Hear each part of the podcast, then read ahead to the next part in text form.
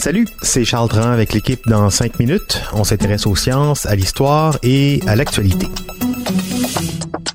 Aujourd'hui, on parle de bégaiement. On imagine comment ça doit être difficile de vivre quotidiennement avec le bégaiement, surtout dans un monde où tout va de plus en plus vite et où on manque parfois de patience.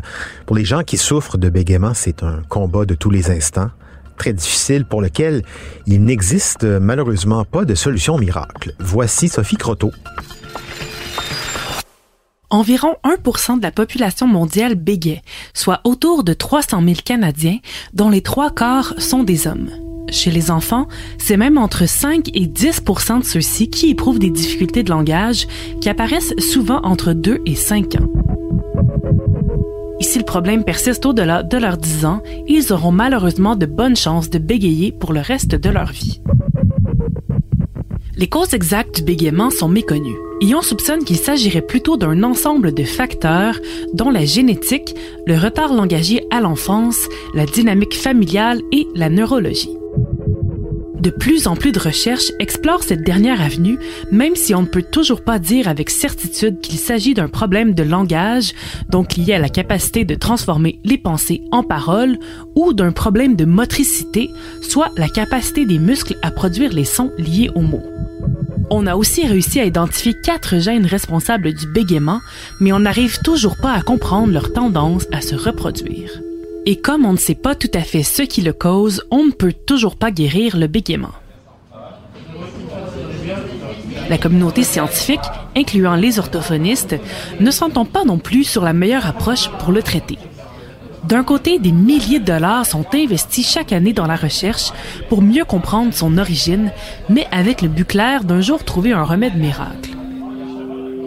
De l'autre côté, on prône l'acceptation de soi en poussant les bégayeurs à ne plus être honteux de leur condition et à la voir comme une diversité neurologique plutôt qu'un handicap, afin de retrouver le plaisir de communiquer. Pour les aider, des exercices peuvent aussi être faits pour, par exemple, diminuer la difficulté liée à certains sons. Des chercheurs de l'Université de Waterloo travaillent même à développer un robot capable de converser avec les bégayeurs pour qu'ils puissent pratiquer certains exercices à leur rythme et plus fréquemment, les rencontres cliniques étant souvent limitées.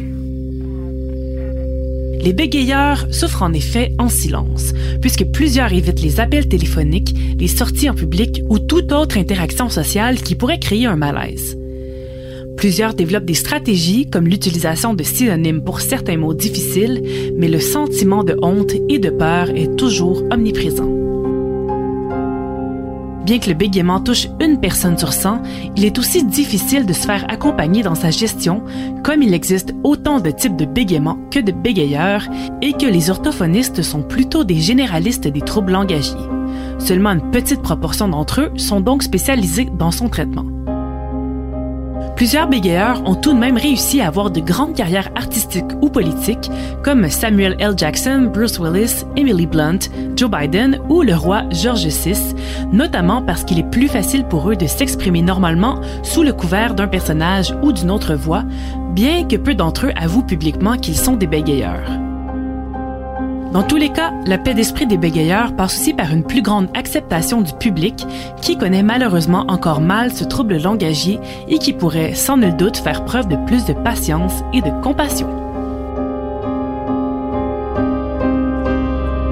Oui, tout à fait. Ça demande beaucoup de courage pour euh, les gens qui bégaient de s'exprimer euh, en public devant un large ou un petit public. Euh, le combat est le même. Ça demande toujours beaucoup de courage. Merci, Sophie Croteau. C'était en cinq minutes.